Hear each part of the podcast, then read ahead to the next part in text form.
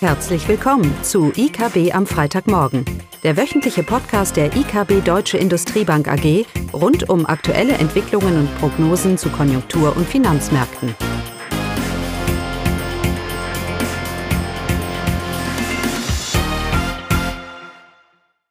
Willkommen zu IKB am Freitagmorgen mit Klaus Bautknecht und mir. Caroline Vogt. Genau. Unsere Themen heute sind Ausblick Weltwirtschaft, deutsche Industrie und deutsche Konjunktur und das Sonderthema Konjunktureinschätzung zur Automobilindustrie. Ja, Klaus, wie sieht's aus mit der Weltkonjunktur? Ja, glauben wir den Notenbanken, dann trübt sich das Bild doch weiter deutlich ein. Äh, die Fed macht sich mehr und mehr Sorgen über die globale Konjunktur und auch über die US-Konjunktur.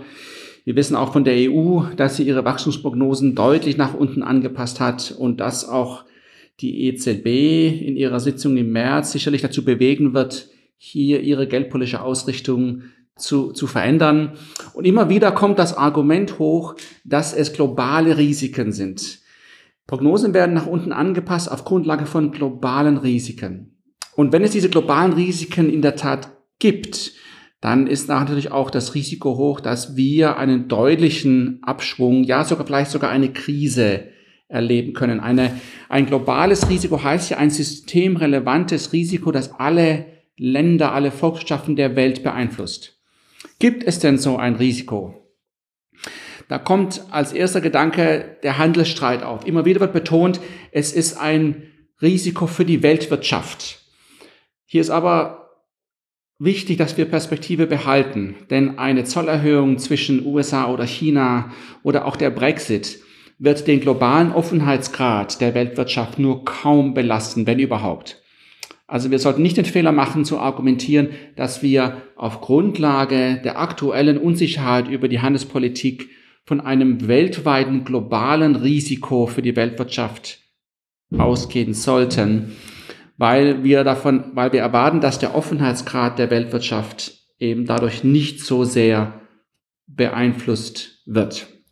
Die Notenbanken machen sich mehr und mehr Sorge über das Konjunkturbild und ich habe schon erwähnt, dass wir hier eine Veränderung in der, von der EZB-Politik auch erwarten. Sicherlich wird hier Liquidität für die Banken wieder bereitgestellt werden und eine Zinsanhebung ins Jahr 2020 frühestens hin verschoben werden. Also insgesamt erleben wir eine konjunkturelle Eintrübung, die ist aber regional bedingt. Wir haben Steuereffekte in den USA, wir haben einen Brexit in Europa, wir haben China mit ihrem Kreditwachstum. All das sind, all das sind regionale Themen, die insgesamt jetzt eine Konjunkturverlangsamung in der Welt mit sich bringen. Aber wir dürfen nicht den Fehler machen, auf ein globales Risiko zu verweisen, das eine Krise mit sich bringen kann. Wir sehen eine konjunkturelle Verlangsamung weltweit und das zeigt sich dann vor allem auch in den Ländern, die einen hohen Offenheitsgrad haben, die industrielastig sind, äh, sehr konjunktursensitiv damit sind und das ist natürlich auch der Fall für Deutschland. Caroline, wie sieht denn das Bild für die deutsche Industrie aus? Ja, genau so sieht es aus. Es hat ja doch im zweiten Halbjahr 2018 bei der Industrie, bei der deutschen Industrie eine deutliche Abkühlung gegeben. Und auch die Dezemberzahlen waren jetzt nicht so gut. Äh, es gab auch hier wieder einen, einen, Rückgang im Monatsvergleich. Allerdings, wenn man wirklich nur das verarbeitende Gewerbe betrachtet, also ohne Bauindustrie und den Energiesektor, dann haben wir im Dezember zumindest ein leichtes Plus zu verzeichnen im Monatsvergleich. Aber dennoch, die äh, Industriebranchen zeigten im zweiten Halbjahr 2018 doch äh, ja eine deutliche Abkühlung und einen Abwärtstrend. Dieser Abwärtstrend ähm, ist nicht nur begründet durch die Automobilindustrie, durch die WLTP-Umstellung, sondern es sind auch andere große bedeutende Branchen, die doch äh, keine starke Dynamik zeigten, wie beispielsweise der Maschinenbau und auch die Elektrotechnik. Und die Chemieindustrie ist im zweiten Halbjahr auch eher im Abwärtstrend gewesen. Also von daher ist es nicht, sind nicht nur die rein strukturellen Effekte der Automobilindustrie, die belasteten, sondern es sind eindeutig auch äh, klare Konjunktureffekte, die wir im zweiten Halbjahr gesehen haben. Ja, wie stellt sich jetzt der, der Ausblick dar? Vielleicht nochmal zur Industrieproduktion. Insgesamt hatten wir jetzt ein Wachstum 2018 von 1,5 Prozent. Das hört sich noch ganz gut an, aber wie gesagt, das zweite Halbjahr war schlecht. Und das bedeutet auch, dass die deutsche Industrie mit einem statistischen Unterhang von über zwei Prozent ins neue Jahr reinläuft. Das ist jetzt nur ein technischer Aspekt äh, und deutet darauf hin, dass es schwierig sein wird, äh, ein recht positives und klares äh, Jahreswachstum 2019 hinzulegen für die Industrie. Wie sieht jetzt der Ausblick aus? Die Auftragseingänge, auch hier, das wurde ja auch kommentiert in dieser Woche, die sind recht schlecht ausgefallen mit einem Minus von 1% im Monatsvergleich. Das ist ein äh, erheblich negativer Wert. Wenn man sich aber jetzt mal die Reihe anguckt, äh, bereinigt um Großaufträge, weil diese Großaufträge ja immer sehr volatil sind und äh, eher sehr, sehr schwankungsanfällig sind. Wenn man diese Großaufträge bei den Auftragseingängen rausrechnet, dann stellt sich die Situation schon gar nicht mehr so dramatisch dar. Da hatten wir nämlich dann im Dezember ein deutliches Plus von drei Prozent, also ein sehr starkes Ergebnis. Und auch insgesamt die Auftrags äh, die Reihe der Auftragseingänge äh, stellt sich gar nicht so, so schlecht dar und äh, hat gar nicht so einen negativen Trend. Das gleiche gilt für den Auftragsbestand. Der wird weiterhin als sehr gut be beurteilt von den Unternehmen. Von daher von dieser Seite her ähm, ja gar nicht so schlechte Signale für die deutsche Industrie. Insgesamt äh, sollte der Dienstleistungssektor, sollte die, Konjunktur in Deutschland weiterhin stützen, eben durch den guten privaten Verbrauch, den wir ja haben, aufgrund des soliden Arbeitsmarktes, auch Reallohnsteigerungen im letzten Jahr lagen bei 1 Prozent, sodass der private Verbrauch, der Inlandsmarkt in Deutschland weiterhin eine gute Stütze bleiben wird. Aber eben die Dynamik der Auslandsmärkte, die fehlt, die wirklich dann die deutsche Wirtschaft ja auch pushen. Und das merken eben insbesondere auch solche Branchen, die von Exportmärkten abhängig sind, wie die Automobilindustrie. Da sahen die Zahlen ja auch zuletzt nicht so gut aus. Das ist richtig.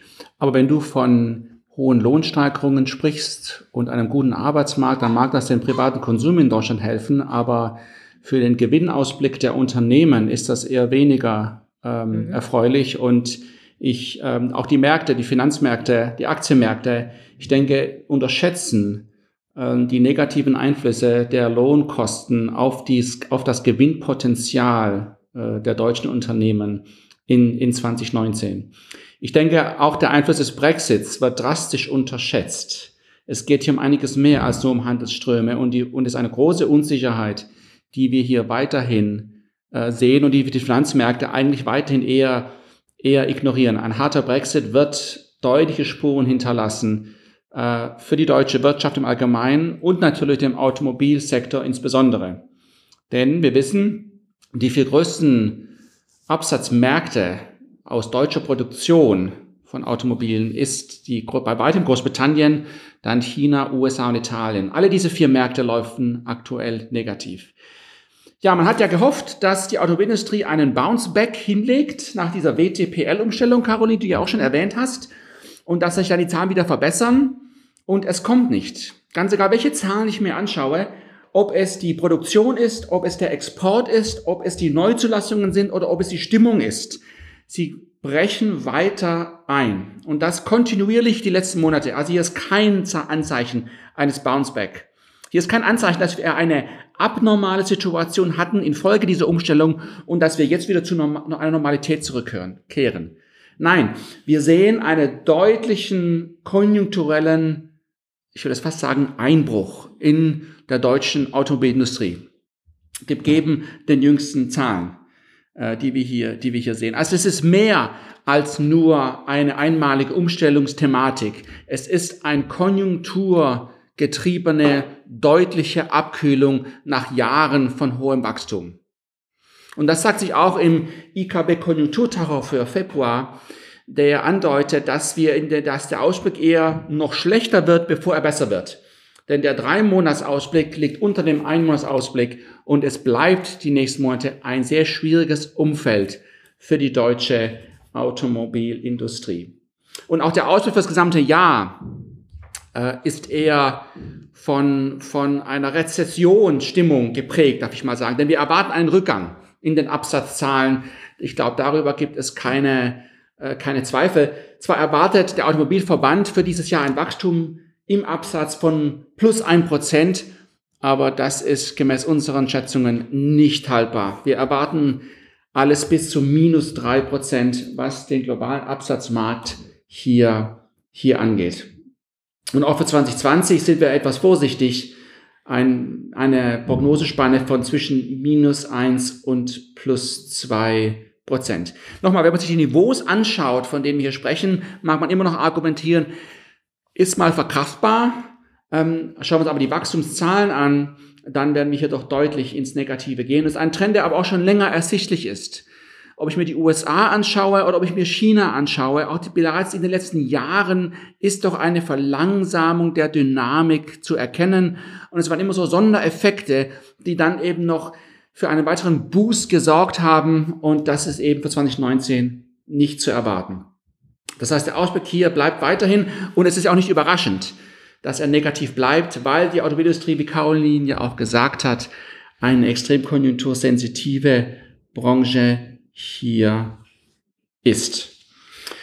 Ja, insgesamt bleibt dann das Bild doch eher eingetrübt, die Realwirtschaft und auch in den kommenden Monaten die Zahlen. Wir erwarten nicht, dass wir hier eine deutliche Verbesserung weder in den Stimmungsindikatoren noch in den realen Zahlen, die ja dann eher Nachzügler sind, sehen, sehen werden. Das heißt, es wird weiterhin eine hohe Volatilität auch auf den Märkten sein. Wir haben das ja wieder gesehen am DAX.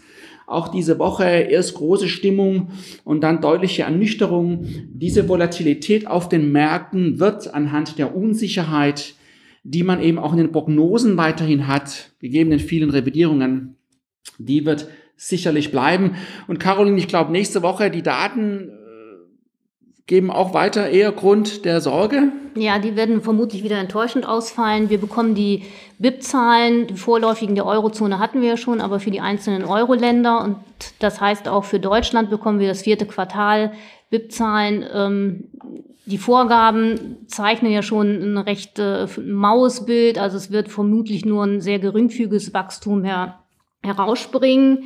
Äh, BIP-Zahlen bekommen wir dann auch viertes Quartal für die USA. Hier gab es ja immer noch Datenverzögerungen aufgrund des Shutdowns. Auch äh, Stimmungsindikatoren wie der NFIB-Index kommen für die USA raus. Und in UK geht es auch weiter. Premierministerin May muss im britischen Parlament berichten über das Gespräch mit der EU. Ja, ich denke, wir werden einen turbulenten März erfahren. Auf der einen Seite, weil wir ja mit Brexit irgendwann an eine Deadline stoßen werden. Auf der anderen Seite, weil die EZB sich zu einem deutlich eintrübenden Konjunkturbild bekennen muss und dementsprechend auch ihre Geldpolitik ändern wird. Es bleiben volatile Zeiten für die Realwirtschaft wie auch für die Finanzmärkte. Ja, damit hätten wir es. Also ein schönes Wochenende. Tschüss. Tschüss. Das war das wöchentliche IKB am Freitagmorgen. Sie wollen immer über neue Ausgaben informiert bleiben? Dann direkt den Podcast abonnieren. Oder besuchen Sie uns unter www.ikb-blog.de slash podcast.